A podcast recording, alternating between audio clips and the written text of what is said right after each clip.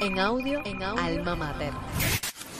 Hola, ¿qué tal? Muy buenas. Bienvenidos a Desde el Banquillo, este espacio de la revista Alma Mater dedicado al análisis del más universal de los deportes. Hoy seguiremos analizando lo que fue ese partido de Cuba, de la selección cubana frente a Guatemala en el inicio del clasificatorio mundialista y estaremos hablando también del contexto del balompié acá en el país, aprovechando las conversaciones y muchas de las opiniones que se emitieron también ayer en el programa donde tuvimos a Daguito Valdés y a Andy Vaquero. Hoy me acompaña por acá mi gran amigo, periodista deportivo Eduardo Grenier. Eduardo, ¿me escuchas? Bueno, parece que Eduardo tiene problemas. Quien sí está por aquí es David, quien es podcaster y editor de Planeta Roma y muchísimos otros podcasts más. Un crack del mundo del fútbol. Un abrazo para ti, mi hermano. Hola hermano, hola Jarocho, hola a toda la, audiencia, encantado de estar por acá para estar hablando un poco del partido de ayer y todas las sensaciones y comentarios que dejó el, el importantísimo, histórico partido de ayer entre Cuba y Guatemala. Un partido, como tú decías, histórico, que entre las muchas cosas que deja es el debut finalmente de Onel Hernández, una de las principales figuras de esta selección. En lo que va llegando, Eduardo, te pregunto, ¿qué sensación te deja este partido? Eh, yo lo disfruté muchísimo, ¿qué te puedo decir? Eh, me, me, pareció algo histórico. Eh, leía muchísimos tweets de, de, muchísimos amigos, muchísimas personas y un compañero, David La Era, que compartí en Cayococo, decía un tweet que hasta su mamá le estaba preguntando que por qué Onel no estaba jugando desde el primer minuto, que por qué no había jugado. Y son las cosas, a mí me pasaba con mi esposa, y, y ¿por qué dice esto? ¿Y qué pasó? Y, y te, vas, te vas dando cuenta de lo que generó este momento de la llegada de los, jugadores que estaban fuera, de, de, del partido, de importancia en sí, tanto tiempo sin jugar la selección, había muchísima expectativa y a mí me dejó muchas sensaciones positivas. O sea, hay muchísimos errores, hay muchísimos muchísimo que trabajar por delante, un equipo que, que, había estado tantísimo tiempo sin jugar, sin tuvieron tantos problemas en la brevia del partido, no pudieron estar juntos, llegó tarde Michael, llegó tarde eh, eh, Onel, eh, están jugando fuera, oh, fue, fue bastante complicado todo el contexto en que se dio eh, el partido y, me parece que, al margen de esto yo me quedo con muy buenas sensaciones, no sé qué tú piensas.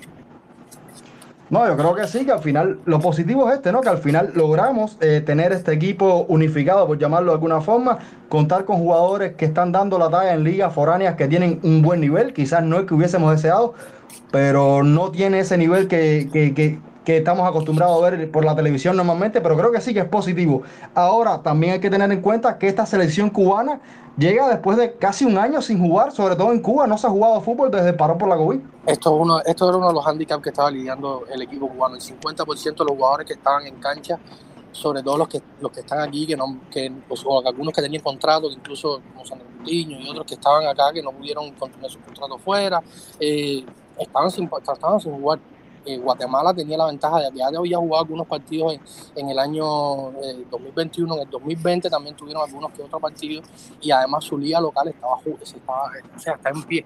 O sea, que, que, que, la, que, que Cuba llegó con, con, la nada absoluta. Eh, Pablo Elier no pudo trabajar nunca con su equipo completo. Hubo entrevistas de, de, de PTI, el propio eh, Onel, Cafabe, eh, Corrales hablaron que sí, sí hablaban por, un grupo de WhatsApp, estaban en contacto con Pablo Eliera, explicando más o menos la táctica, pero trabajar, trabajar, hacer un rondo en el campo, tocarse, conocerse, mira, yo tengo este, este defecto, me voy a mover por este sector, yo tengo, o sea, el, la dupla de Cafave y Piedra nunca habían jugado juntos, yo creo que el partido de Cafave para mí es espectacular, un muchacho que, que, que marcó siempre estuvo bien liderando la defensa a pesar de su juventud. O sea, a mí me dejó muchísimas buenas, hay varios, varios eh, individualidades que te dan la, eh, que te dicen que hay un, un, un, punto para, para el inicio de un futuro que se puede mejorar mucho. O sea, no, es, no vamos a llegar al mundial, no vamos a, a, a ganar la Copa de Oro o, o, tal, pero yo creo que es un punto de partida para mejorar la cara que se estaba viendo en las últimas en los últimos partidos de la selección que eran goleada tras goleada. Seguimos adoleciendo de esa falta de gol.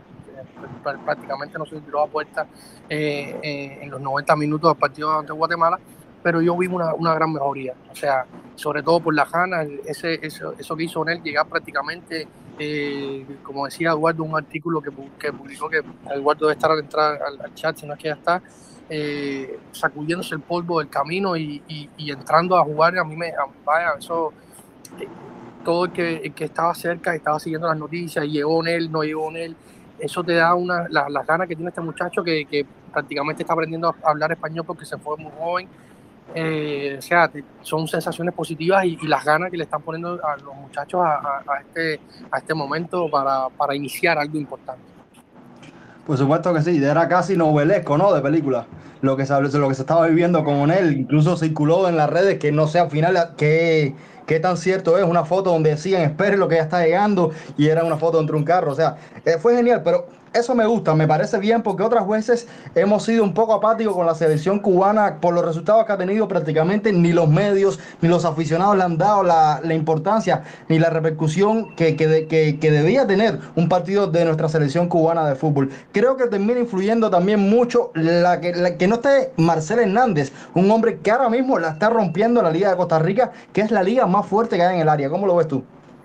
No, Marcel evidentemente hubiera sido un punto de a favor de la, selección cubana grandísimo. Marcel está en un estado de forma espectacular, en una de las ligas más competitivas de Centroamérica, está demostrando que es un goleador de raza. Eh, y tenerlo a él hubiera sido también importante. A lo mejor se hubiera, se hubiera inventado una, le hubiera caído un balón, como, o sea, las dos, tres pelotas que toca Ronel Hernández, te das cuenta de que es el mejor de los, jugadores que estaban en cancha, incluyendo los, los de Guatemala. O sea, era un, eh, eh, la calidad que tiene Onel te demuestra que está por encima del resto y, Marcel, no sé si está a ese punto de Onel, porque cuando tú estás jugando en Europa, los entrenamientos, la táctica, el, el, nivel que tiene Onel, no sé si, si, al, punto de, Marcel estaría a ese punto, pero evidentemente que sería un, un, desbalance a favor de la selección cubana, siendo tan buen goleador como es, eh, lo hubiera podido, hubiera sido evidentemente algo a favor de la selección. Esperemos que pueda resolver sus problemas y que, y que en el futuro cercano pueda estar incorporándose al equipo. Yo creo que sí, yo creo que ahora mismo Marcel Hernández está por encima de Onel, sobre todo porque Onel no ha jugado. Onel viene de dos lesiones que le han llevado meses fuera y creo que Marcel está a un nivel, eh, digamos que vaya fuera, fuera de, contexto incluso del área, porque estamos hablando que en Costa Rica, lo decía Daguito, él están tratando de nacionalizarlo para que juegue por la selección tica y eso son palabras mayores. Algo que reprocharle desde el punto de vista táctico a Pablo Eliel. Chicos, yo, yo me quedo satisfecho con, con lo que hizo Pablo Eliel, estuve hablando con varios amigos en varios grupos de WhatsApp y yo creo que, que para lo poco que pudo hacer en la previa de este partido, eh, pedirle algo de más a Pablo Eliel me parece, me parece una auténtica locura. Fue corrigiendo durante el partido, los primeros 20 minutos fueron de adaptación para todos, eh, incluido él. Eh, corrigió algunas posiciones, corrigió algunos movimientos. A mí me parece que el que lo hizo bastante bien, trató de, de, hacer lo mejor que pudo en un contexto bastante complicado. O sea, yo al, al, no le, no, le, no le puedo reprochar nada. A mí sí lo que me inquieta un poco es ese, esa búsqueda constante del balonazo. Y no sé si era algo que, que, se le pedía a este equipo o que quizás por la presión de Guatemala se hacía, pero me pareció abusivo por la calidad que había en la, en la cancha. Salir constantemente al balonazo y fíjate, no podíamos dar dos toques, no había limpieza en la salida de balón. Pero esto está pasando hace mucho tiempo en la selección cubana. Y este, pero ya tenemos otro equipo. Pero otro equipo que no está trabajado o sea, es lo que, es lo que estábamos hablando al inicio. Si, si, si, hubieran tenido un tiempo para trabajar, no sé, dos, tres partidos, eh, dos, dos, tres días para trabajar, quizás hubiera salido algo mejor, dos, tres toques, eh, construir una jugada. Y cuando tú ves que, no tienes las herramientas para eso, no, no, tienes, no, no hay el feeling, no hay el teamwork, no hay eh, ciertos automatismos que te permiten eh, construir una jugada tejida, de, de, de, saber dónde va a estar tu compañero, tirar un balón al espacio y sabes que, que, que Michael Rey va a picar ahí siempre, o que Paradela eh, va a estar en, en, tal posición del campo y le puedes tirar un balón a correr. Eh, hay cosas que, que, no la puedes hacer porque no, no se conocen. O sea, estos 11 que salieron del campo a él mm, es la primera vez que juegan juntos. Eh, el balonazo es un recurso que, que, es prácticamente innato. Tú ves que te va a hacer un jugador rápido, un pique y tú le tiras un balonazo. Ahora, de que se abusó, puede ser. fueron muchas sensaciones. Yo creo que pedirle mucho más a esta, esta selección de un juego de toque, de un juego limpio, de un juego creativo, constructivo, eh, me parece un poco exagerado. Creo que hay que, hay que, cuando hay que pedir, hay que pedir una mejoría para el partido contra, contra Un rival mucho más exigente, ganó 5 a 0 a, a San Vicente, la Granadina, creo que fue. Eh, y es un rival que te va a exigir muchísimo más. Por lo tanto, ahí van a haber unos días más por en medio, debe haber un mejor trabajo táctico, un mejor entendimiento.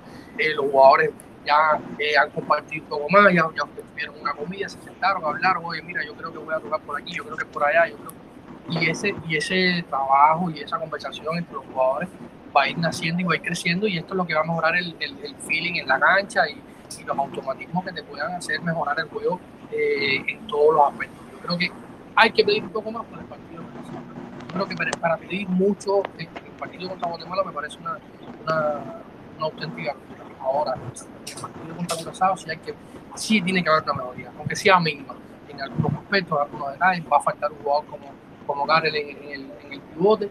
Eh, tendrá que inventarse algo eh, el míster, pero eh, alguna mejoría se tiene que tratar. no sé si, como decía, abusar menos del, balonazo, trabajar mejor el, el, el, balón parado, que yo lo vengo diciendo de tiempos inmemoriales. La selección cubana con el grandísimo problema que tiene con los goles el, trabajo táctico en el, balón parado, eh, tanto ofensiva como defensivamente, no, no está, no, existe.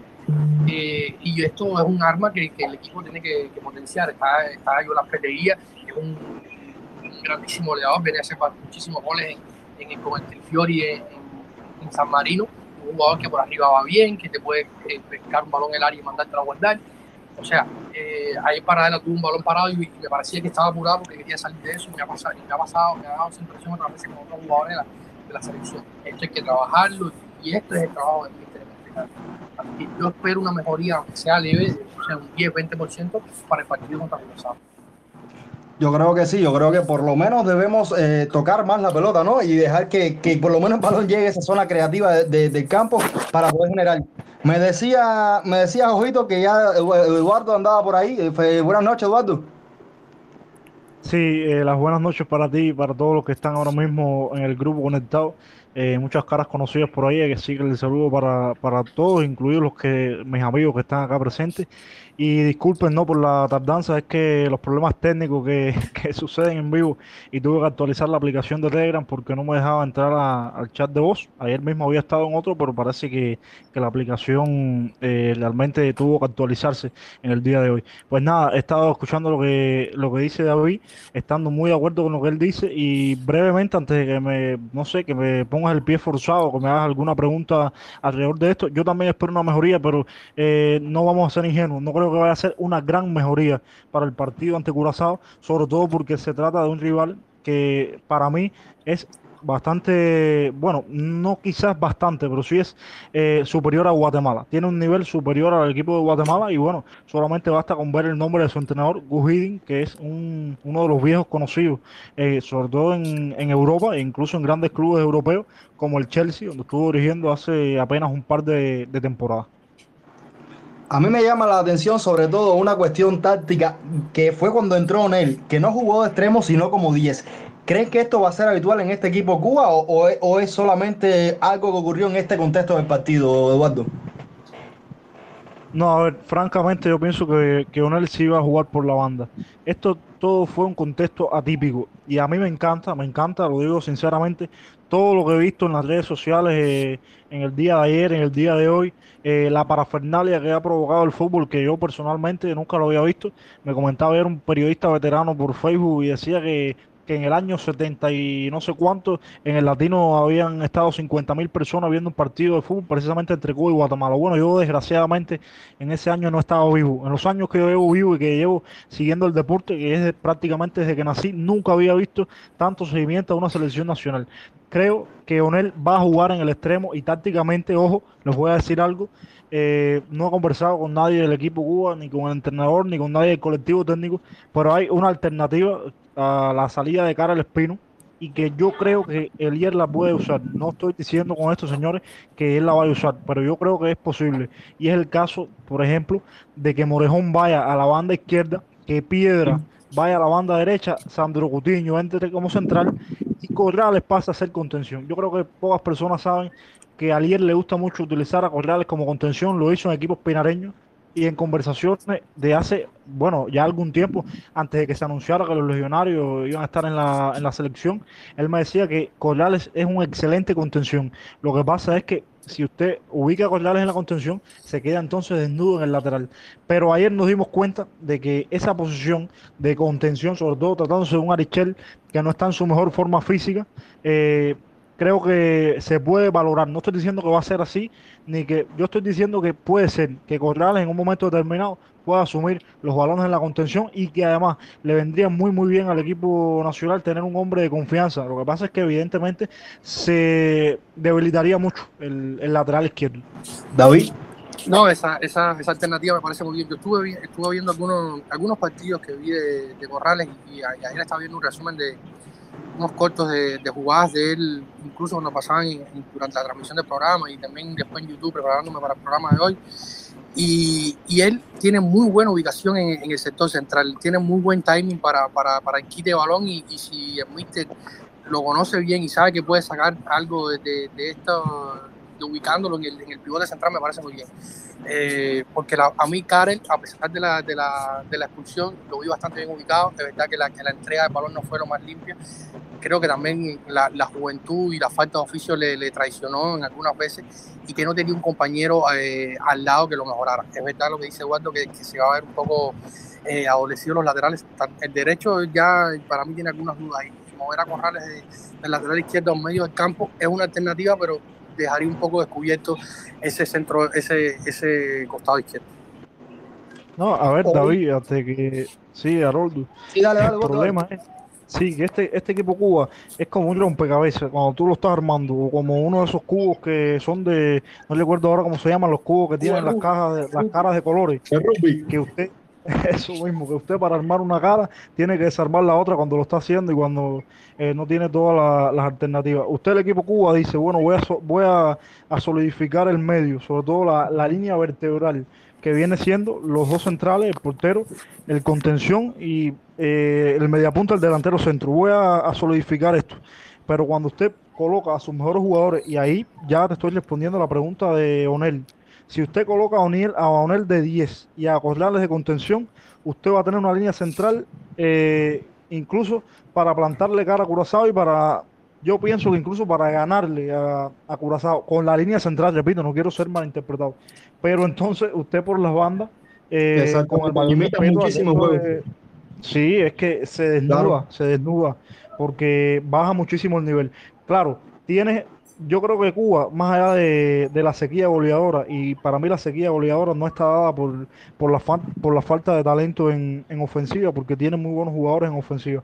Yo creo que la sequía goleadora de Cuba está dada por... Eh, yo creo que con el tiempo esto va a mejorar, con el tiempo esto va a mejorar, cuando estos jugadores comiencen a conocerse un poco mejor, cuando el entrenador eh, consiga la alineación táctica ideal para explotar las cualidades de sus jugadores, porque estamos hablando mucho de que si el técnico utiliza este o aquel sistema, pero eh, lo primero que tenemos que, pensar es que el entrenador tampoco conocía a estos jugadores, sí, porque en video usted puede ver eh, determinadas imágenes, pero por ejemplo de Carlos Vázquez, eh, central, y me voy ahora de posición, de Carlos Vázquez no hay demasiadas imágenes en en el YouTube, en el Internet, como para analizar. Y el entrenador está conociendo también ahora a algunos de estos jugadores. Y yo estoy convencido de que cuando se dé con la tecla, el equipo Cuba va a mejorar mucho sus prestaciones. No, estoy de acuerdo totalmente con ustedes. David, dale. No, eh, ahora estaba mirando la alineación que planteó hoy Cujín, que para mí es un, un plus. Y sí, en, en, algo que había dicho Eduardo ahorita, yo creo que, que ya el, el hecho de tener a un, una, un tipo como Cujín al frente de una selección nacional del Caribe, me parece que es un plus tremendo y me parece que la hace mejor de cualquiera del área, incluso que Guatemala puede mejorarla muchísimo. Y estaba viendo que por el, por el costado izquierdo él planteó hoy un, un, un 3-4-3 y por el costado izquierdo se van a mover dos hombres que para mí son claves en el esquema de, de, de, de Curazao. Uno es Burno Anita, que va a jugar por centro izquierda, y el otro es eh, Vacuna, uno de los hermanos Vacuna, Leandro Vacuna, que está hoy en el Cardiff jugando en la, en la Championship de la, de la, segunda, la segunda división de la, de la liga inglesa. Que no es juego.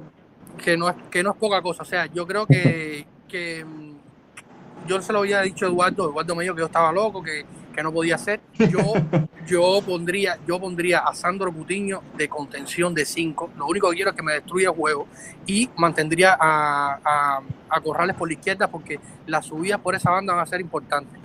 Y mantener, yo creo que lo que fue eh, de Piedra y Corrales, yo creo que fue lo que mejor funcionó en el partido de ayer. Eh, amén de que no se conocían, eh, eh demostró que tiene mucho oficio, Corrales, las corridas por esa banda fueron muy buenas, sobre todo en las coberturas, es un hombre que tiene buen kit, tiene buen timing para, para, para hacer las coberturas, yo creo que esto debería potenciarlo y tratar de ver cómo puede recomponer, buscar un 5, improvisar un 5 y para mí Sandro Cutiño, que, que, si bien no tiene un buen pie, pero es central y sabe meter piernas cuando tú tienes un equipo que a veces se te desbalancea un poco, se te parte en dos, yo creo que, que, a lo mejor no es la mejor de las ideas, pero me parece que Cutiño, jugando en esa línea de pivote o, por delante de los dos defensas, en un, en un 3-4-3, eh, jugando exactamente por delante de la defensa, tapando un poco las coberturas, me parece que sería lo ideal. Porque por ahí, subiendo eh, Burno Anita y, y, Leandro Vacuna, me parece que debería ser muy preocupante y que, y que Pablo Elier, eh, yo espero que haya visto el partido y que, que el largo se, se, se invente para este partido. Sí, pero yo creo que con esa solución que tú das, eh, ganas en poderío ofensivo, pero que partes del equipo. Y al final ese fue uno de los grandes problemas que tuvo este equipo Cuba con Guatemala. Y la, y la tarjeta que llega, más allá de que si es roja o no roja, la tarjeta llega por eso mismo en una acción donde el, centro del campo del equipo cubano estaba partido y que no tuvo más opción el futbolista cubano que hacer la falta porque si no se iba a la contra. Creo que no es la mejor, la, de la mejor de las opciones. Ah, cambiando un poco de tema, me gustó muchísimo el papel de, de para, Paradela ayer. Incluso hoy me llegaba un chat de voz de unos, unos amigos periodistas, Boris de Matanzas, que no sé cómo logró comunicarse con él, donde le decía que ellos estaban conscientes de que este, por supuesto, no era un equipo que estaba rodado, de que hacía falta dinámica, pero que tenían claro y que sabían que, que, que iban a mejorar y que iban a salir con todo en ese partido de Curazao. Eh, yo no sé ustedes, pero a mí me encantó para Adela ayer. Sí, mira, Haroldo. Sí, eh, David, déjame contestarte primero lo de, las cuestiones tácticas. Eh, yo, yo el otro día discrepaba contigo por lo de, por lo de Cutiño. Y, y, a ver, yo no discrepo contigo por una cuestión de que, a ver, yo, soy una gente que le gusta discrepar, pero no entiendo tu punto y entiendo que, que, quieres tener en el centro a una roca, a una roca que, que, cuando se llegue por ahí realmente no se pase. Además, la presencia de Cutiño ahí cortaría mucho el, el juego aéreo de Curazao. Pero yo, sin embargo, no estoy de acuerdo con. Me parece que es un jugador que con la pelota es demasiado eh, peligroso darle la pelota y, a, y realmente un 5, aunque usted lo tenga ahí para romper el juego, el 5 siempre va a tener que, que, tocar la pelota y siempre va a tener que verse involucrado en la salida del equipo y eso va a ser muy peligroso. Eh, evidentemente, cuando no tienes alternativa, mira, por ejemplo, yo veo más un cutiño central y un piedra o un cabazo incluso con tensión podría ser, que, un, podría ser. Que un cutiño 5. Ahora, Pero otra cosa. Cabafe a la, a la línea de, de, de... Pero Cabafe ha jugado de 5. No, Coutinho tampoco. eh, Pero es lo mismo entonces, es lo mismo.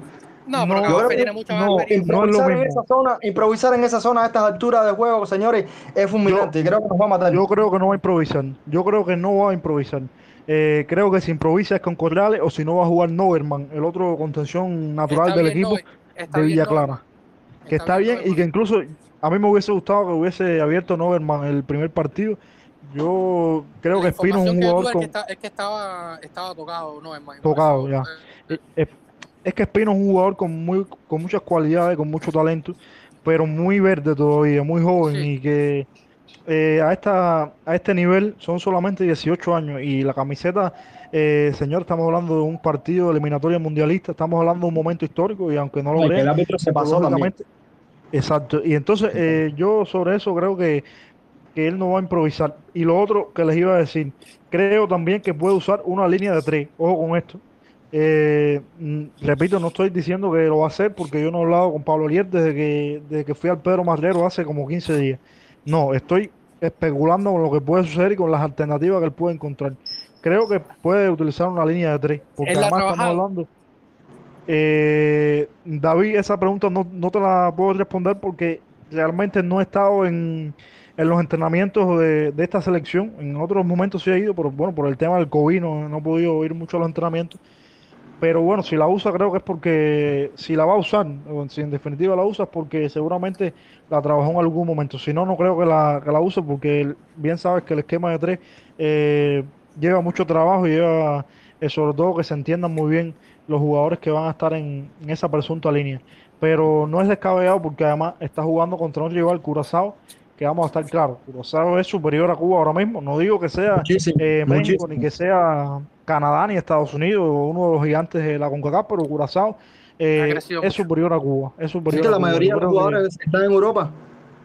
No, no, es que además es una selección que viene en ascenso. Cuando hablamos de, selecciones en ascenso, en el Caribe, en la zona de CONCACAF, hay que, hay que mencionar a Curazao, que además hay que recordar también que fue el equipo que nos sacó de, las eliminatorias mundialistas en aquel partido, aquel partido que se detuvo incluso y con muchas interioridades que sucedieron en, el madrero ese día, con el tema de algunos directivos eh, sacando el agua del, terreno con, con araganes y con, bueno, realmente... no pude llegar, a aquel partido. no, no, eh, ese un partido que no debió jugarse eh, después del torrencial aguacero se jugó y tras aquel gol de Jenier Marque de cabeza nos sacó Curazao de, de las eliminatorias mundialistas. Y ahora es una selección de Curazao ya consolidada, con un gran entrenador, con muy buenos jugadores.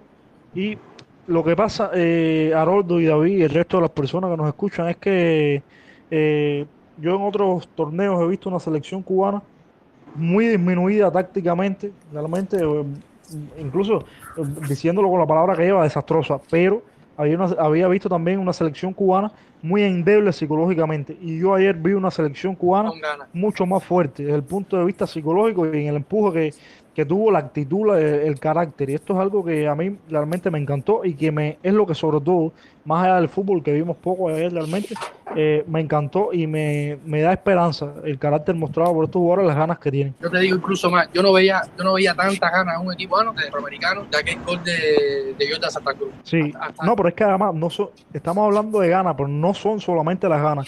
Es que, te, es que te marcan un gol y no te derrumbas en la Copa de Oro, por ejemplo, sabíamos que cuando a Cuba le marcaban un gol, atrás venía el segundo, el tercero. Y ayer, por ejemplo, vimos un gol que nos marcan en el mejor momento que estaba la selección cubana y sin embargo el equipo se repone. Es verdad que Guatemala no es el gran rival, ni mucho menos. Pero, señores, ante cualquier rival, la actitud es la actitud. y vimos que el equipo psicológicamente no se cayó del todo eh, con esa jugada en contra.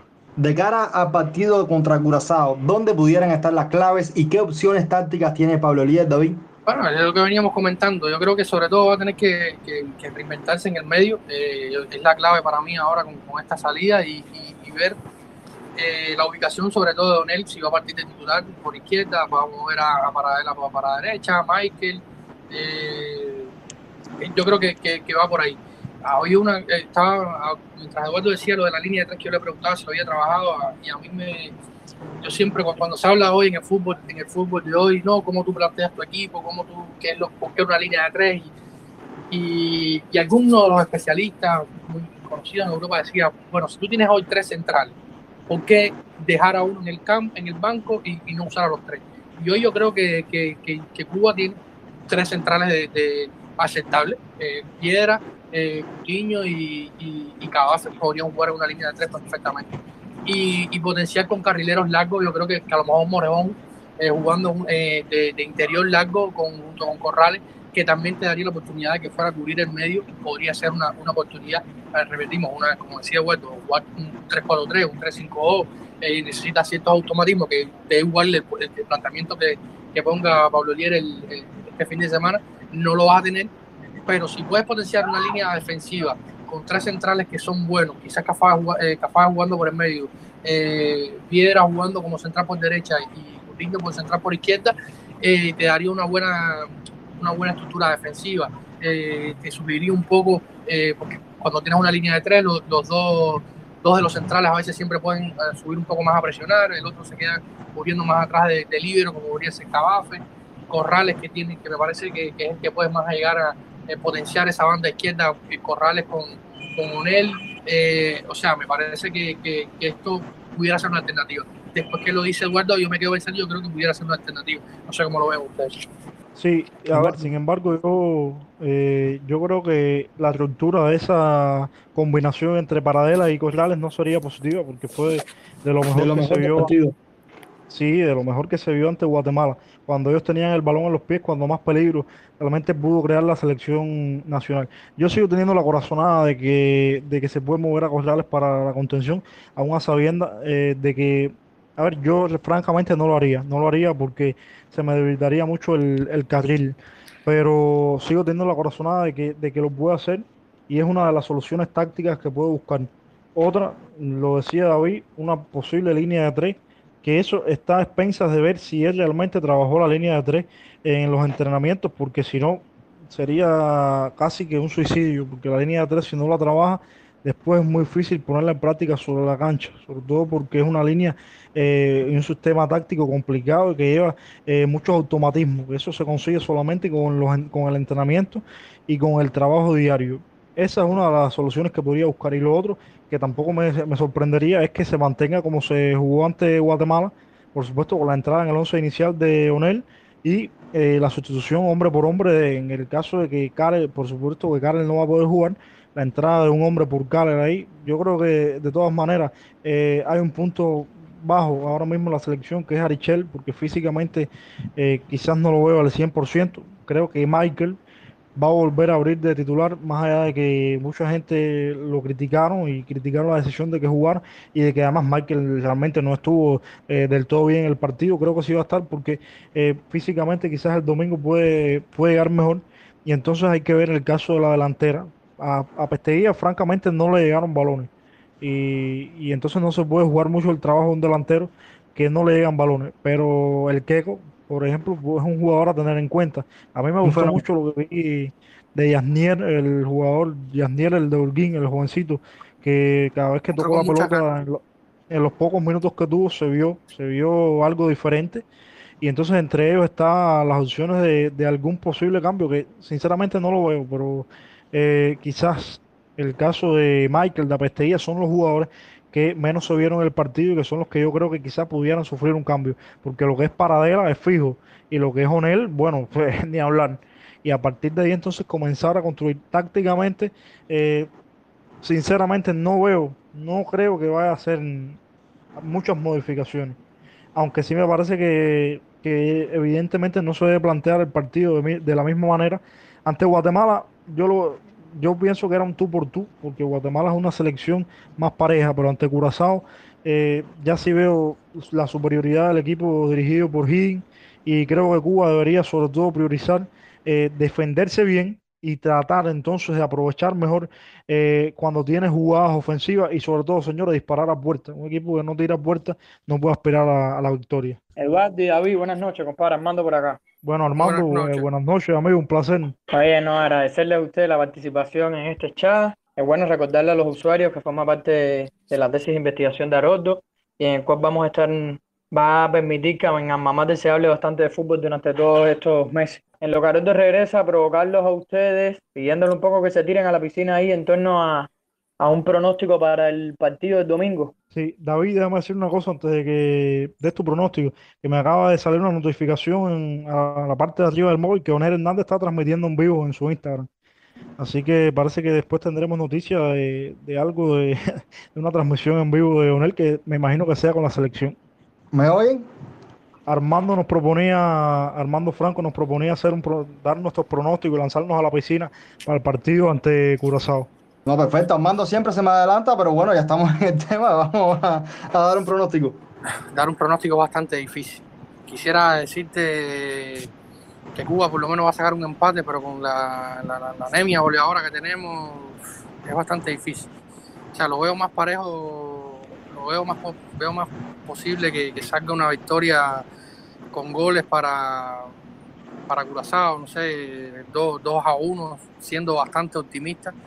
Eh, hay que ver, hay que, o sea, hay bastantes dudas sobre, la, sobre el planteamiento y sobre el 11 que pueda sacar Pablo Eliel, pero eh, evidentemente Curazao es superior y, y una victoria 2-1 para, para, para Curazao. Quisiera, quiero ser optimista y decir que va a ser 2-1. ¿vale? Eduardo. Sí, bueno, yo Vaya, eh, realmente con el corazón quisiera que, que Cuba ganara o al menos consiguiera un empate. Además, el empate ya no le sirve en las aspiraciones mundialistas. Eh, pero francamente creo que ese partido debe ser una nueva, una nueva derrota, un nuevo revés para, para la selección. Reitero, no como, como dije ahorita, no es que Curazao sea México, no es que sea Estados Unidos, pero tenemos que ser realistas. Es una selección que viene trabajando eh, desde hace algunos años un proyecto. Incluso tuvo Curazao de entrenador, nada más y nada menos que a Patrick Kluivert, el ex futbolista de, del Barcelona. Y entonces Tampoco Ahora tiene a. ¿eh? A- Ahora está mucho mejor. Eh, pero te- lo que quiero decir es que ha tenido Sí, sí, hombres sí. que Una hombres de línea fútbol, sólida, claro. Claro. eh, y un proyecto bien pensado. Y yo Claro. hablando con realismo y, y bueno, desde el punto de vista ya periodístico, profesional, creo que, que debe ser un nuevo revés para la selección cubana, que no nos debe amilanar, que no debe crear grietas en el proyecto cubano que está comenzando. Y, hay- y que si en definitiva Cuba pierde, habrá que asumirlo. Ahora, si Cuba gana, señores, eh, bueno, creo que podemos hacer una fiesta, francamente. Eduardo, tú ahora hablabas del proyecto de cubano. casualidad. Sí, David. No, le decía a Eduardo en broma que dirán que fue casualidad y se atrás. Pues por mí que vengan todas las casualidades que quieran. Eduardo hablaba de un proyecto cubano de fútbol. Sin embargo, por lo menos a mí me, me faltan jugadores en este equipo. No sé ustedes, David. Faltan, faltan. Hay muchísimos jugadores que pudieran estar en este, en este equipo y, jugadores formados y que, que han crecido aquí, que están afuera, otros que no. Que se pudiera mejorar muchísimo más el 11, está claro. Eh, yo creo que, que pu- pudiera mejorar a futuro. Esperemos que la federación siga trabajando, si sigan pudiendo eh, hacer eh, agregar jugadores a la plantilla que, que- que vayan mejorando el, el 11 a futuro. Cristian Joel puede ser uno. eh, o sea, hay, hay bastantes jugadores que pueden seguir mejorando la plantilla, eso está bastante claro. Eduardo. Sí, por supuesto. A ver, eh, jugado- si Cuba trae a todos los jugadores que están ahora mismo en ligas profesionales, a todos no, sí, me refiero a todos los que tengan el nivel para jugar en, en la selección, evidentemente yo creo que pasaríamos hizo facto a ser una de las selecciones más competitivas de, de la región. Esto no me cabe la menor duda. Pero quiero pensar que con lo que tenemos ahora eh, podemos comenzar un proyecto. Podemos comenzar un proyecto eh, un poquito más ilusionante, dejar trabajar a, a los técnicos que están, pensar bien eh, la idea de juego que quiere tener, que quieren tener, como se hacen los clubes, eh, que quieren tener las selecciones cubanas, que no sea jugar por jugar, por ejemplo, que la selección sub-20 juegue de una manera y la selección absoluta juegue de otra, sino pensar un proyecto y por supuesto pensar un proyecto con los jugadores nuevos que se han incorporado y con posibles incorporaciones, porque mira, esta selección con Marcel en la punta, estamos hablando, estamos hablando de una selección cubana que no tiene gol. Sin embargo, usted pone un Marcel en punta con un Onel en banda y yo estoy más que convencido que incluso con un juego colectivo defectuoso, estos dos jugadores en un chispazo, en, en una jugada aislada, te pueden sacar eh, un gol a favor fácilmente. Ahora, hay otros jugadores que faltan. Yo creo que ayer en la directa ustedes eh, hablaron incluso de, jugadores que ahora mismo están en, insertados en ligas de Estados Unidos y podemos mencionar nombres, podemos dar un once ideal como dieron ustedes y se puede dar mucho, pero eh, evidentemente, mira, el caso de Cristian Joel puede estar en la selección pronto, mm, porque además eh, siempre se ha mencionado en esos nombres de jugadores que podían formar parte de, la selección. El caso de Samuel, que ya no se menciona mucho, el jugador que, que juega en Finlandia, Samuel Malamaki.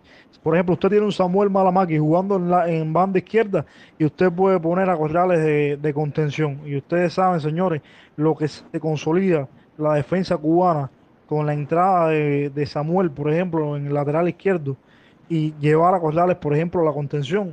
Eh, evidentemente, la entrada entonces de estos jugadores les resolverían muchos problemas, le quitarían demasiados dolores de cabeza al colectivo técnico de la selección y les permitiría entonces consolidar un proyecto que más allá de todo esto y que estos jugadores no lleguen, porque desgraciadamente hemos visto que estas modificaciones son muy lentas eh, cuando se trata de deporte y más todavía cuando se trata de fútbol.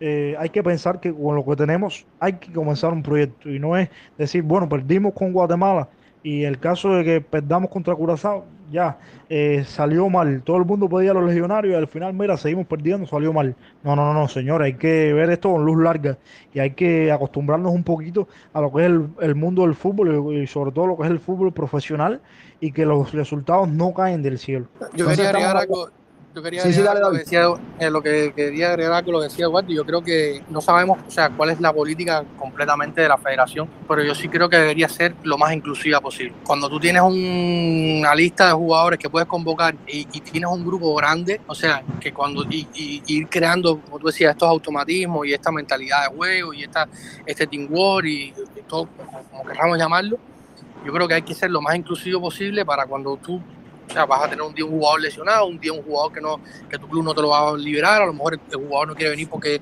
quiere viene saliendo una lesión y quiere darle prioridad a su momento en el club para ganarse un puesto de vuelta. Eh, o sea, yo creo que no sabemos los nombres de exactamente cuál es la lista completa con, la que trabaja la federación para, para llamar a una cantidad, una cierta cantidad de jugadores o cuáles pueden ser convocables y no según los criterios que ellos estén manejando pero si puede ser una política lo más inclusiva posible y tener un grupo de jugadores que tú quites uno y pongas otro y sigas manteniendo más o menos el mismo nivel, eh, yo creo que esto es fundamental para el proyecto en sí. Yo concuerdo con ustedes y antes de, darle la palabra a los que nos están escuchando, yo quiero hablar con ustedes un, un tema que debatimos ayer y era la vía para potenciar el fútbol en Cuba.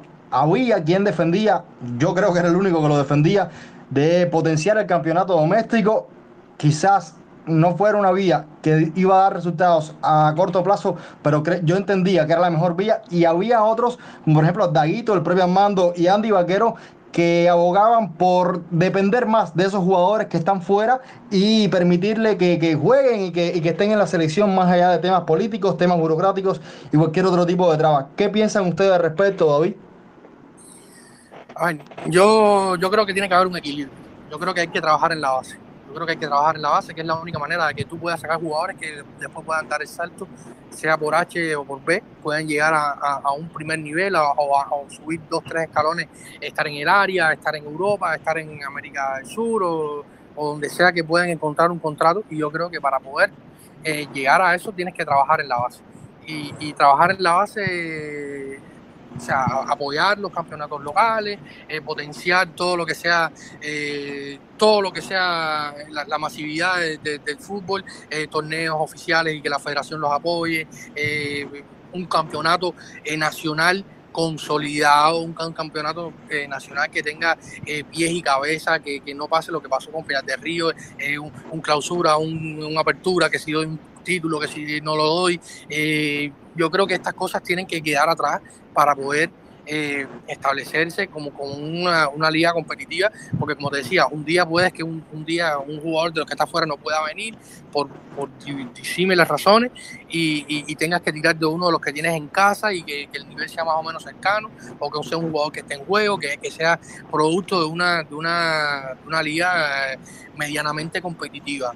Eh, yo creo que esto es uno de los factores principales, trabajar en la base. Y hoy no es difícil trabajar en la base porque fútbol es un deporte súper masivo en Cuba. Eh, esto no es un secreto para nadie, donde quiera se juega fútbol, donde quiera hay tres muchachos eh, golpeando un balón y yo creo que estas cosas hay que potenciarlas. Yo, yo a raíz de comentarios de ciertas personas estuvimos hablando que me decían no, no salen, no salen futbolistas cubanos, que sí, que no. Y yo, yo ponía el ejemplo del fútbol sala.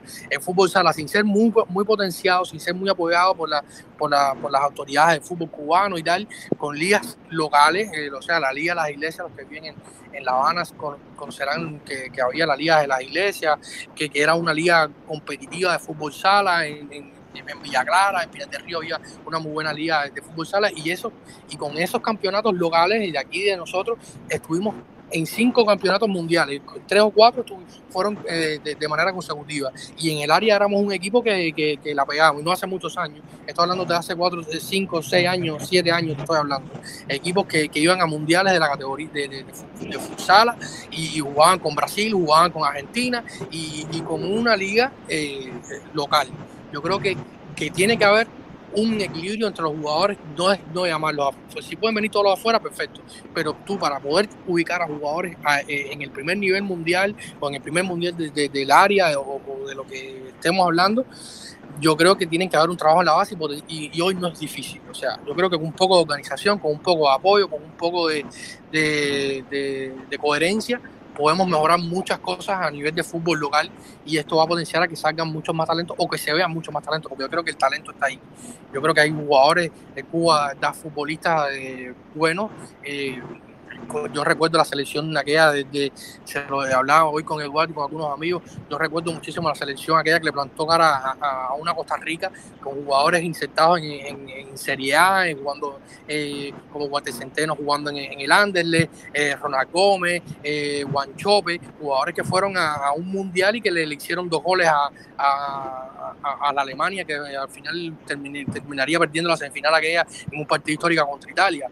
O sea, que, que era una selección que yo creo que de esos, de esos 11 que estaban ahí, Jenny Marque, eh, Cervantes, Lester Moré, eh, Odelín Molina, eh, que eran jugadores que de, esos 11 que habían ahí, por lo menos 3 o 4 o hasta 5 podían haber estado jugando en el primer nivel del área o incluso en, en alguna segunda división de, europea y, eran jugadores que no se apoyaron en su momento, que no se continuó el trabajo. Hay la, selección de los 90, está Osmin, el, que todos lo conocemos, Manuel Bobadilla, han jugado selecciones en los 90 que tenían tantas o más dificultades de la que tiene esta selección hoy y, eran, y, probablemente menos apoyados por lo que era el, fútbol en, en, los 90 para Cuba. Y yo creo que, que que hay que buscar un equilibrio entre, entre las dos cosas. Y yo creo que, que potenciar la, el fútbol local es importante. No es dejar de llamar a los de afuera. Te repito, si puedo llamar a todos los de afuera, también, porque eso también va viendo que tú tienes una selección competitiva, embulla a los muchachos, eh, hace, hace piña, ¿no? Y me parece que esto, que, que, hay un, que debe haber un equilibrio entre las dos cosas y sobre todo que la federación apoye todo lo que tenga que ver con el fútbol a, a, a largo plazo. Eduardo. Bueno, Sí, eh, bueno, David me ha, dejado poco eh, por decir ya, eh, porque ha abarcado yo creo que, que, todo el tema. Yo solamente quería decir que eh, Haroldo, potencial el campeonato nacional siempre es una alternativa, pero desgraciadamente el fútbol no es como, como el béisbol o como otros deportes. El fútbol ya en el mundo se vive de otra manera y usted para tener una selección nacional competitiva necesita tener a sus jugadores insertados en, torneos profesionales. Si usted no tiene jugadores insertados en torneos profesionales que vengan a jugar por la selección, por mucho que usted tenga una liga eh, superior a la que tiene ahora, no va a poder realmente plantarle cara a ningún rival del área. Sí, por supuesto, potenciar la base, mejorar el, estado de nuestros terrenos, convertir el, torneo nacional en un espectáculo un poco más agradable. Yo, voy mucho a los partidos de torneos nacionales aquí en La Polar, el Madrero, partidos en Pinar, y a veces vas a un partido de eso a coger sol, no tienes donde sentarte, no, no tienes un vaso de agua para tomarte, no, no hay que comprar. O sea, no tiene casi ningún atractivo más allá de lo que se ve solo en la cancha, que además sabemos que no es la mejor calidad posible. Entonces, el torneo nacional tiene que mejorar estos detalles, pero si usted quiere realmente tener una selección competitiva, eh, tiene que también insertar a sus jugadores en torneos extranjeros y que los jugadores vengan siempre convocados, porque en el fútbol amateur, por muy fuerte que sea la liga, nunca va a poder realmente plantarle cara a nadie en el, mundo del fútbol, sabiendo que actualmente casi todos los, países, y lo estamos viendo con estas islas del Caribe, tienen a jugadores insertados ya en circuitos de, del área, incluso de Europa. No, mira, realmente sin dejar de conocer que la Asociación de Fútbol de Cuba ha avanzado, porque yo siempre saco con la colación esto porque yo había un, hace un año, dos años, sacaron un reportaje Alejandro Abadía, periodista, junto con otros compañeros, donde lograban entrevistar al comisionado nacional y se hablaba.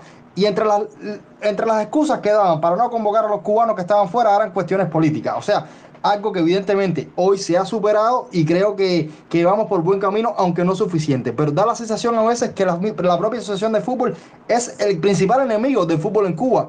Yo creo que le falta visión no, no ve porque no quiere ver. El otro día estaba hablando con uno de los presidentes de una peña de fútbol y me decía, mira, nosotros mínimo tenemos una liga, de, una interpeña que funciona sin apoyo de nadie, con una organización eh, que no tiene nada que ver con, nada.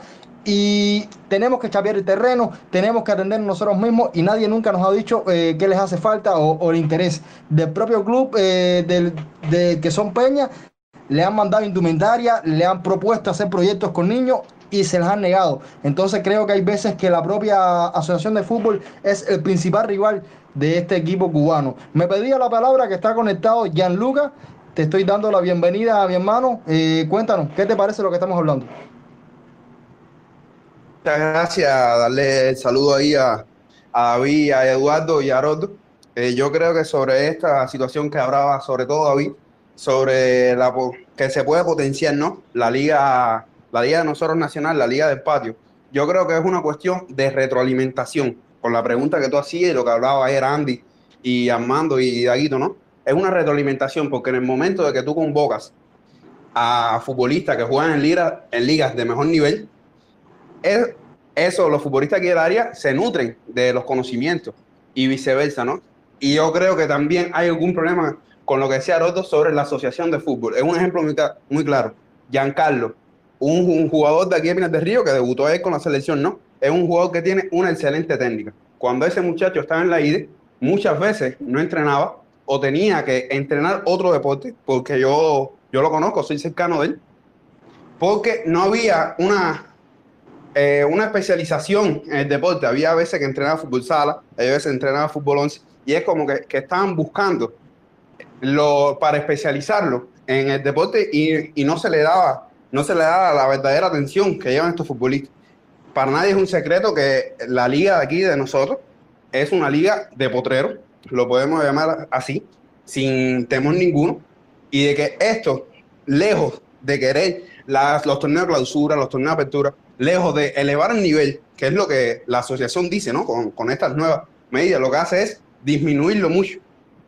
Y sobre todo, el problema con los contratos de los futbolistas, que creo que hay futbolistas de nivel. No solo contratar a futbolistas ya consolidados, ejemplo de esto es Michael o Sandy Sánchez, sino lo que se hace en otros países, contratar a, a muchachos de 14, 15 años que tienen nivel, que pueden explotarse sus habilidades sus características, sus condiciones físicas, y cuando ya tienes 20, 25 años, no, ya, ya tú te deterioraste como deportista y no tienes mucho que explotar. Yo creo que principalmente hay que contratar a esos muchachos de pequeño, no contratarlos, sino darle un seguimiento y dárselo eh, a algún club del extranjero, si, si se puede, ¿no? Por supuesto.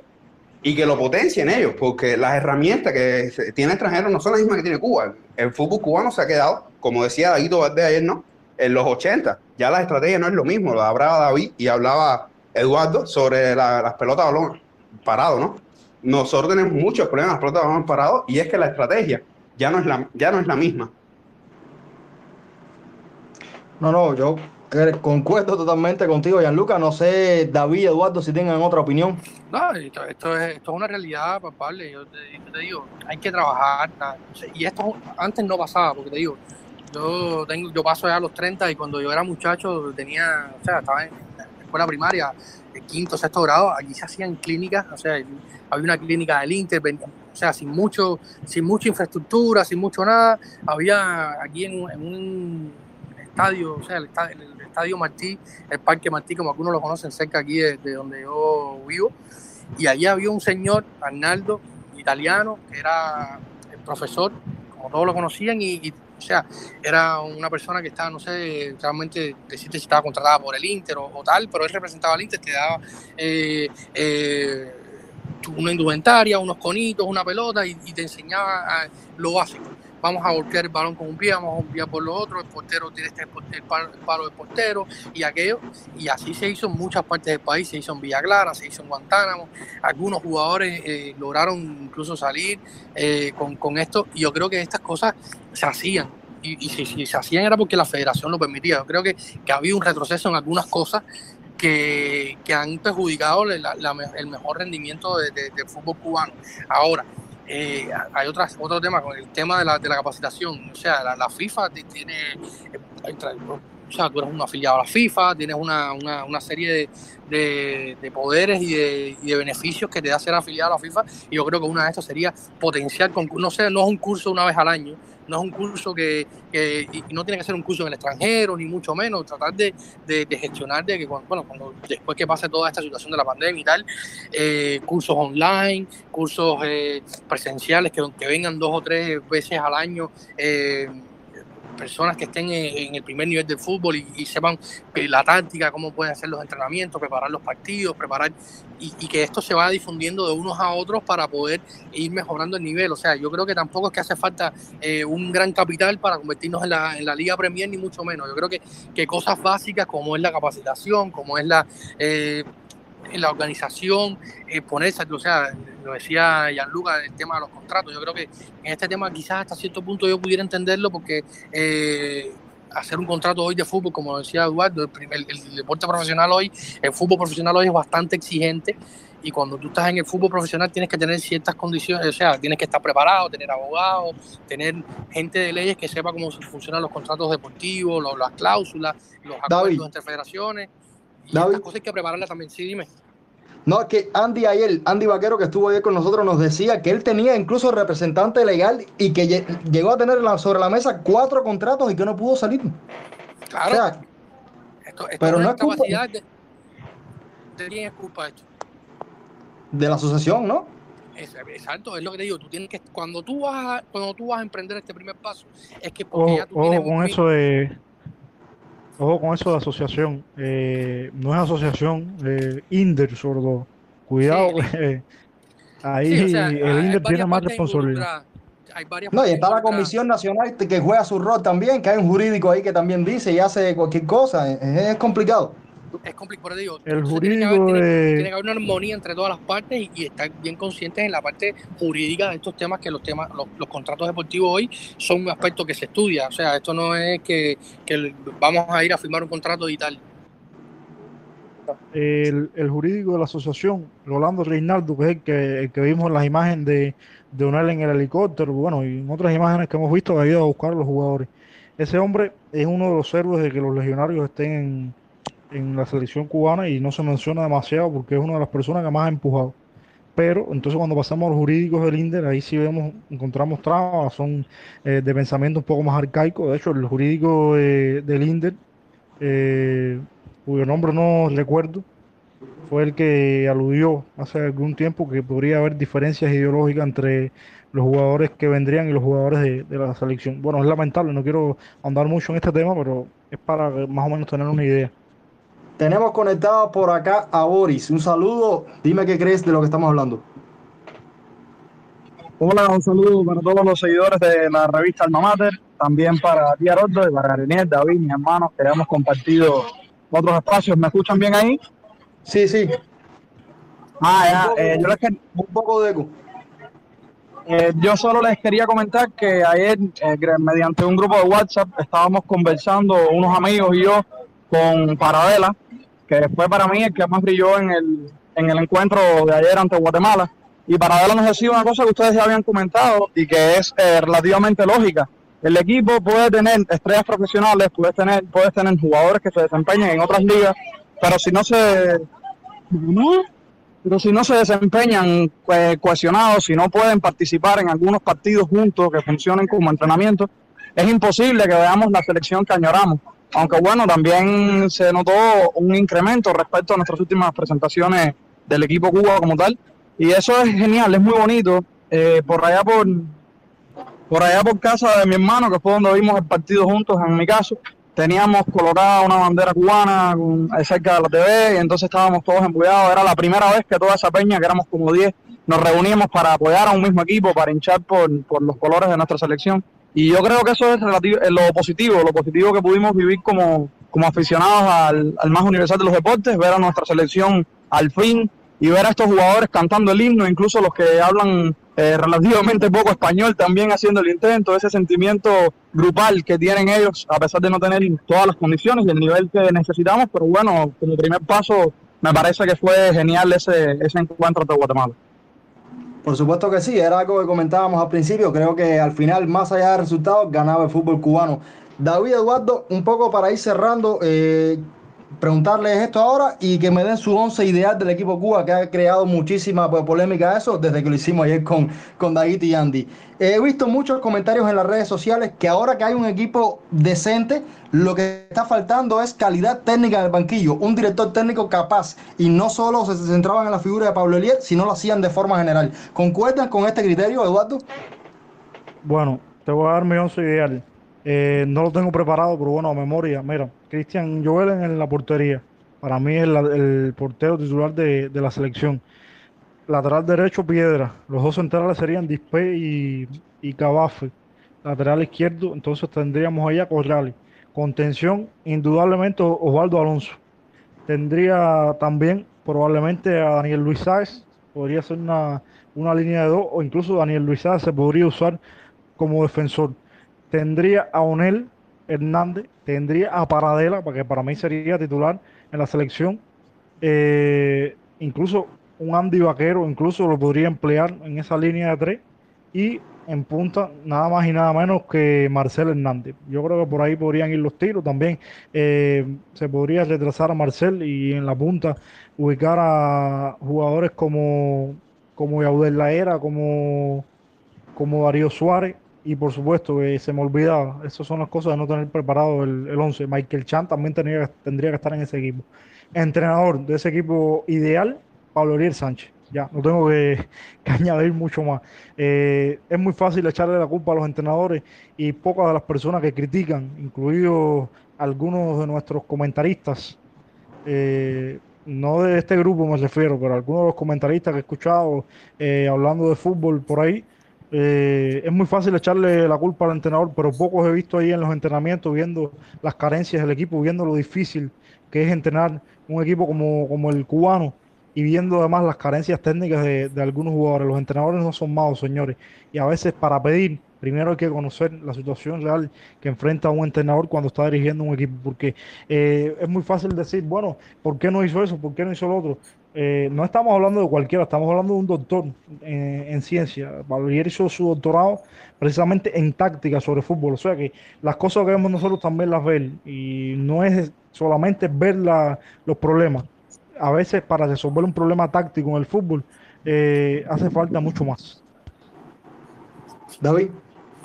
Bueno, yo creo que concuerdo casi de manera integral con el, con el 11 que daba Eduardo. Yo quizás al lado de, de Osvaldito Alonso pusiera a jovencito Carlos Espino porque me parece que es un muchacho que tiene muchísimo talento y, jugando al lado de, de, de se potenciaría a, las mil maravillas.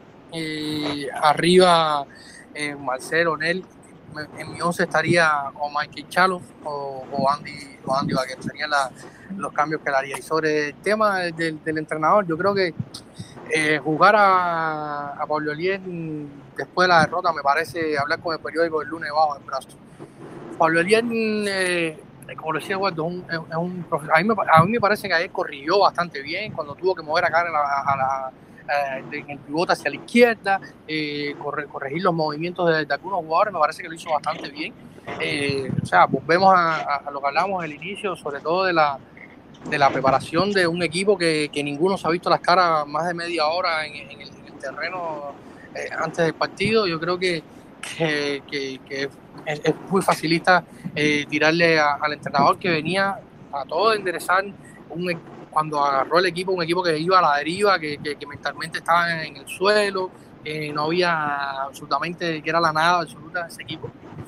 Y yo creo que el partido de ayer, malo, yo lo, yo lo decía, a mí me parece que Guatemala no fue lo gran, equipo que es superior, ni que, ni que ahogó a Cuba, ni que Cuba puede, o sea, hay un tuit por ahí de Andrés Agulla, eh, el comentarista narrador de, ESPN que decía Cuba con 10 con diez hombres eh, está poniendo a, sufrir a, Guatemala. O sea, yo creo que, que esto fue así y, me parece que, que, que matar a, um, perdón, me parece que matar a Pablo Elien eh, terminando los 90 minutos me parece demasiado facilito.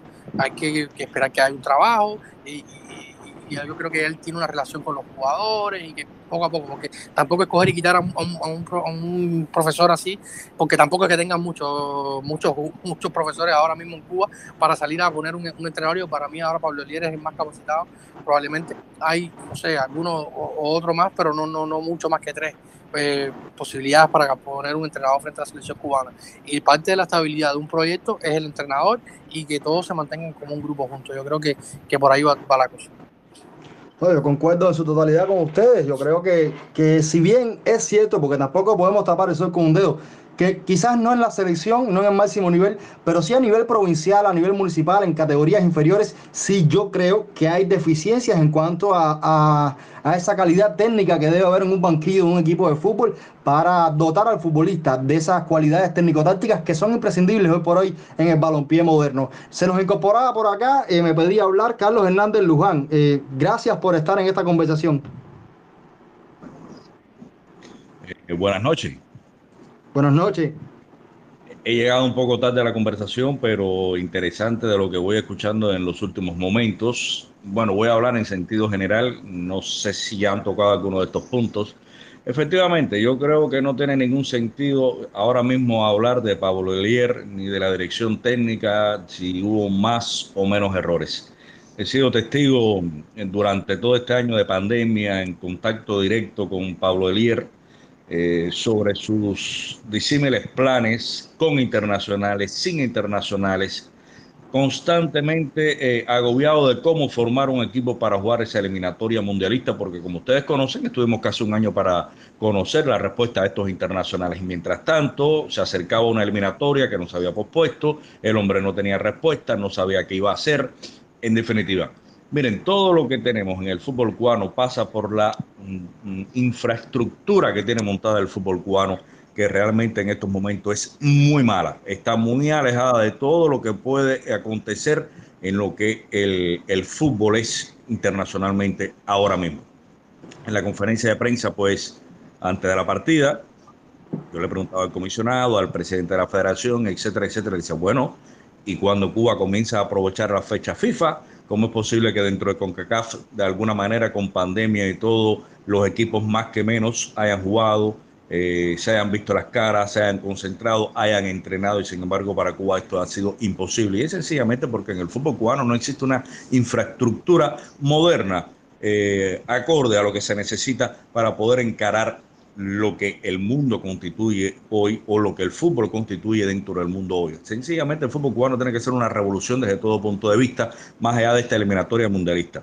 Lo decía con, con Boris días atrás, eh, la importancia de estos partidos y la llegada de estos internacionales es que sencillamente ha marcado, ha abierto una puerta, ha marcado un punto de comienzo del fútbol cubano que espero lo sepa aprovechar, que cuando se regrese a La Habana se construya realmente lo que es necesario para tener una selección nacional de fútbol de nuestro país. Esto simplemente, la llegada de estos hombres es para mejorar la cara del fútbol cubano, resultados internacionales, a, avivar lo que es el fanático cubano, etcétera, pero no porque podamos llegar a un campeonato del mundo, eh, no porque estemos a un máximo nivel dentro de CONCACAF, a pesar de que varios factores nos pueden mejorar mucho más. Eh, hay muchos jugadores que pudieran estar en este equipo que daría un equipo más competitivo. Ya ustedes han estado hablando de Marcel, de Beto, de Raico, eh, de Peraza. Pongan esos hombres en este equipo y cómo, cómo todavía puede cambiar el fútbol cubano. Pongan a esta selección cubana en un máximo de condición física, entrenamiento y de topes internacionales con estos hombres que he mencionado, con estos hombres que están con un engranaje dentro de la maquinaria y cómo podemos pensar entonces en qué sería el resultado de un equipo cubano de fútbol. Este equipo no juega desde noviembre del año 2019, señores, sencillamente eso no existe, no existe ni en el peor de los equipos del ranking de la FIFA en el mundo. San Marino, donde juega eh, a Pesteguía, que creo que es el, el 210, el último del ranking de la FIFA, eso no ocurre. Nosotros estamos en el 211, no el 210. Entonces, bajo estas condiciones, usted no le puede esperar, no le puede pedir un resultado a un equipo cubano de fútbol que eh, prácticamente es una selección que se ha unido como ahora mismo que estamos hablando. Nos podemos decir, oye, nos vemos el domingo, vamos a jugar un poquito de fútbol. Está bien. Eh, eh, eso no es serio realmente para una competencia internacional por los motivos que hayan sido. Estamos con el tema de la pandemia, etcétera, etcétera, etcétera pero eh, es lo que hemos estado hablando, no hay infraestructura, aquí el deporte se para, la gente va a su casa, este equipo apenas entrenó, en noviembre hizo algo por Villa Clara, después hizo algo en diciembre por mm, eh, Ciego de Ávila, y en enero apenas entrenó, hubo casos de coronavirus dentro del entrenamiento, en el Pedro Marrero, no llegaban los internacionales, juegan, no juegan, en definitiva, con esa calamidad realmente no se puede pedir un resultado Mire, eh, no sé, busque mejor técnico. Si quiere, no sé, quién se me ocurra ahora que pueda entrar a Pep Guardiola, le pongan al frente al equipo cubano a ver qué va a hacer. sencillamente nada, porque no hay jugadores en forma deportiva, ni hay engranaje, ni hay teamwork. Y eso es en este momento. A lo mejor en diciembre hablamos de un equipo más competitivo, digo, perdón, en junio, que es la segunda parte de la eliminatoria, más competitivo, con más jugadores, con más fortaleza como equipo, pero no como solución del fútbol cubano. ¿Dónde están los talentos? ¿Dónde se buscan? ¿Cómo se forjan? Eh, ¿Dónde está la fluidez de los contratos internacionales? ¿Dónde están los estadios? ¿Dónde hay un campeonato nacional? etcétera, etcétera. Es muy largo el recorrido que todavía tiene que hacer el fútbol cubano y lo puede hacer y se puede preparar mucho mejor con esta puerta que se ha abierto para resultados internacionales de cara a una próxima eliminatoria mundialista. Todos estos hombres jóvenes que tenemos, otros los contratos que van llegando también van fortaleciendo a este equipo cubano de fútbol, mm, eh, le van dando otro nivel competitivo más allá de estos jugadores o quizás otros jugadores que puedan llegar por el camino que ahora mismo ni conocemos eh, el nombre. Pero sencillamente necesita de una revolución en el fútbol cubano. Lo más importante que ha acontecido es que, bueno, ha llegado la oportunidad de convocar a internacionales, afortunadamente no solo para el fútbol cubano, sino para todo el deporte.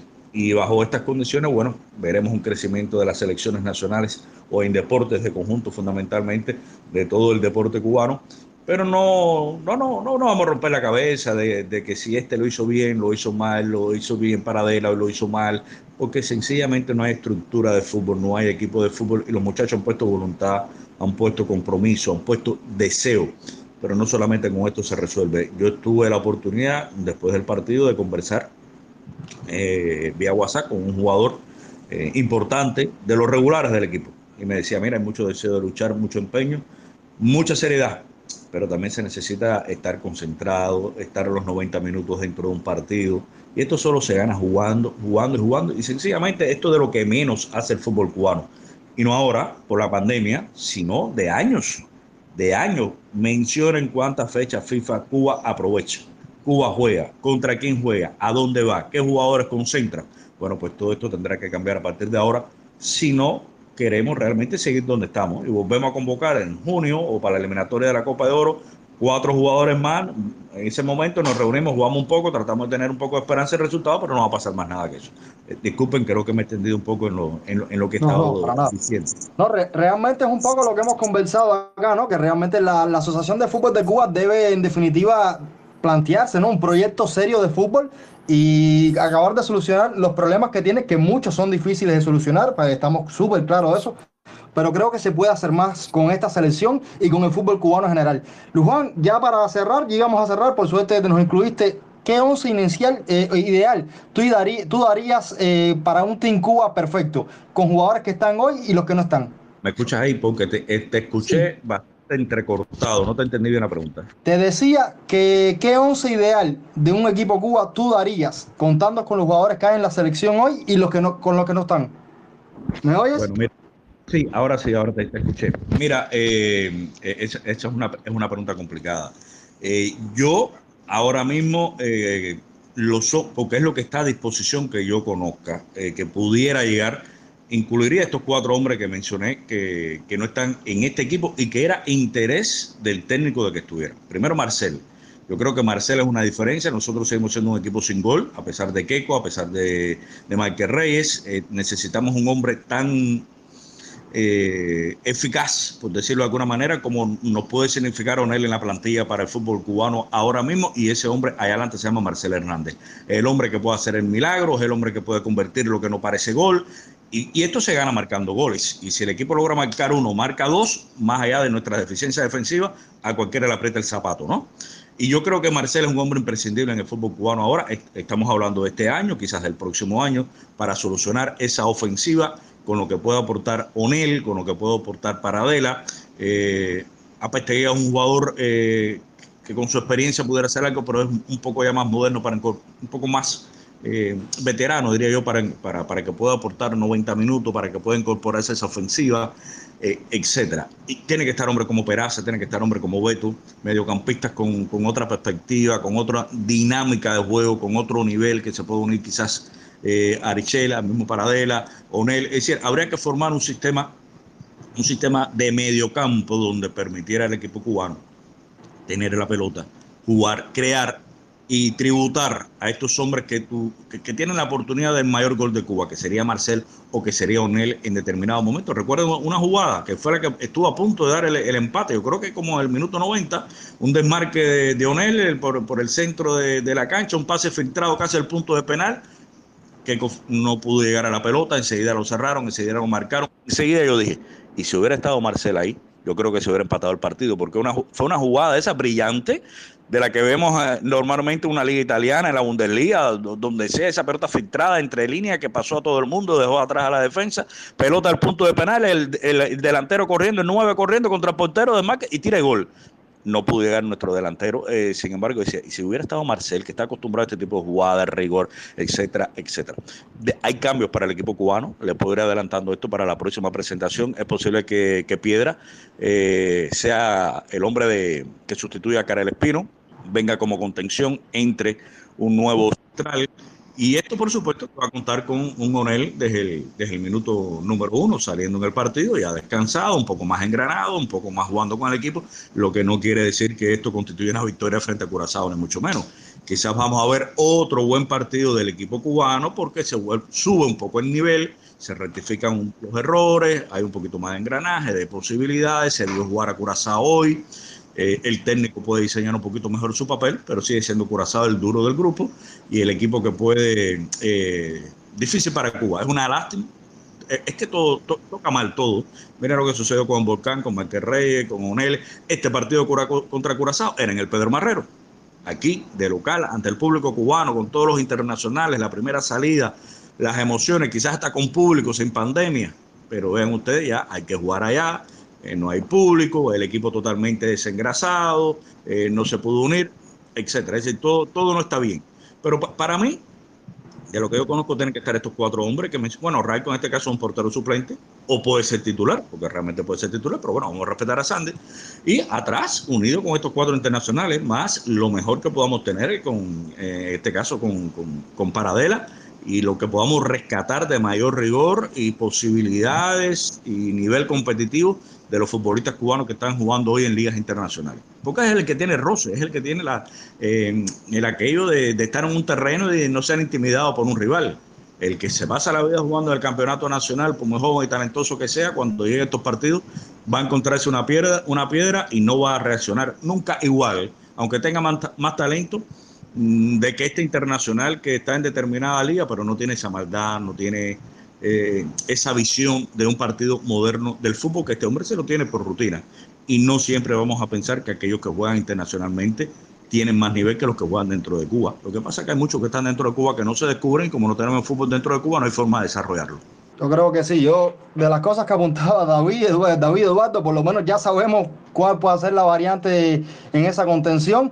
Yo creo que a raíz de hoy lo más importante es que Cuba está ilusionada con su equipo de fútbol, está motivada y creo que tenemos equipo para, para, uno, para los próximos años, quizás ni siquiera para este ciclo mundialista, pero yo, llámeme loco, lo hablábamos ayer también cuando estaba por acá Daguito Valdés y Andy Vaquero. Yo creo que podemos soñar con el Mundial de 2026, ¿por qué no? Si se hacen las cosas bien, creo que podemos llegar. David Eduardo, ¿cómo se ha sentido? Ah, una experiencia buenísima, me encanta, me encantó estar por acá, espero que se revita. El maestro, el profe Carlos Luján, ya puso la tapa pomo, lo que habíamos comentando durante toda eh, la conversación y, nada, esperar que, ver una mejor cara el fin de semana, una, pequeña mejoría y que, le sigan poniendo ganas. Yo creo que, la clave está en, eso, en las ganas y en la actitud y, en la mentalidad y que sigan luchando por, por la camiseta y yo creo que ahí va a estar la clave. Más allá de que el rival pueda ser superior o no, eh, que se siga mejorando y se siga dando la cara para, para ir mejorando a poco y, que se vea una mejoría leve eh, en, esto, en estos partidos. Sí, Haroldo, por mi parte un placer haber estado, haberte acompañado una vez más en este tipo de espacio. Eh, por supuesto, quería felicitar al profe Luján. Profe, excelente su comentario sobre el fútbol, muy atinado y estoy totalmente de acuerdo con usted. Y para los que nos han escuchado, las gracias por, haber estado con nosotros y espero que se repita pronto, Roldo. Por supuesto que sí, yo quisiera seguir, pero llevamos hora y media ya transmitiendo y tampoco podemos abusar mucho del nivel de conexión de, los, de los oyentes. Recordar que sí estaremos el domingo, después de ese partido de Cuba Curazao, estaremos a las 10 de la noche. Ya partamos con Daguito Valdés y Andy Vaquero, estaremos por aquí, estaremos comentando. El profe Juan está más que invitado, si quiere estar por acá también. Y por supuesto, Eduardo y, y David, que son parte de- del equipo y de la familia. Señores, vamos cerrando. Agradecerle una vez más. Sí, dígame, profe. Bueno, ante todo, eh, muchísimas gracias por participar acá con ustedes, escuchar sus comentarios, opiniones valiosas. Son conocedores del mundo del fútbol. Yo creo que es válido entre todos tener opiniones. Haré todo lo posible por estar el, el- el domingo a las 10 con Daguito y Andy Vaquero, dos 10. excelentes amigos también. Y bueno, también me invitan cuando el Barcelona gane el doblete de la Copa de Rey de la Liga. No, para el clásico, que ya es una sorpresa, lo, se lo estaba comentando Armando, el director de la revista, es una sorpresa. Tenemos sorpresa en, ese, en ese partido y podemos, y bueno, ya le, le hacemos la, la petición de que esté con nosotros por acá. Claro, está bien, estaré pendiente a, a través de Boris y de ti. Bueno, solo me, me dan un toque pa- para estar activo ahí. Perfecto, Ah, los perfecto. invito, rapidito, los invito este sábado a ver la revista Cubavisión Deportes, 12 y 30 de la noche, Cubavisión Internacional y 10, de- y 10 y 30 de la mañana, porque voy a tener declaraciones exclusivas de Corrales después de este primer partido eh, ante, ante el equipo de, de Guatemala, cómo se sintió, cómo vio, qué piensa espiritualmente, cómo, cómo se siente Corrales después de su regreso a la selección cubana de fútbol, más un poquito una previa que estaremos haciendo con Ariel Alejandro, entre otros temas. Bueno, ya la invitación está hecha, saben, el sábado a las dos y media. Y nosotros nos vamos despidiendo. Recordarles una vez más que el domingo estaremos, estaremos a las 10 después de ese partido de Cuba Curazao. Agradecerle a David, a Eduardo y al profe Luján por haber estado por aquí. Hasta entonces, cuídense mucho.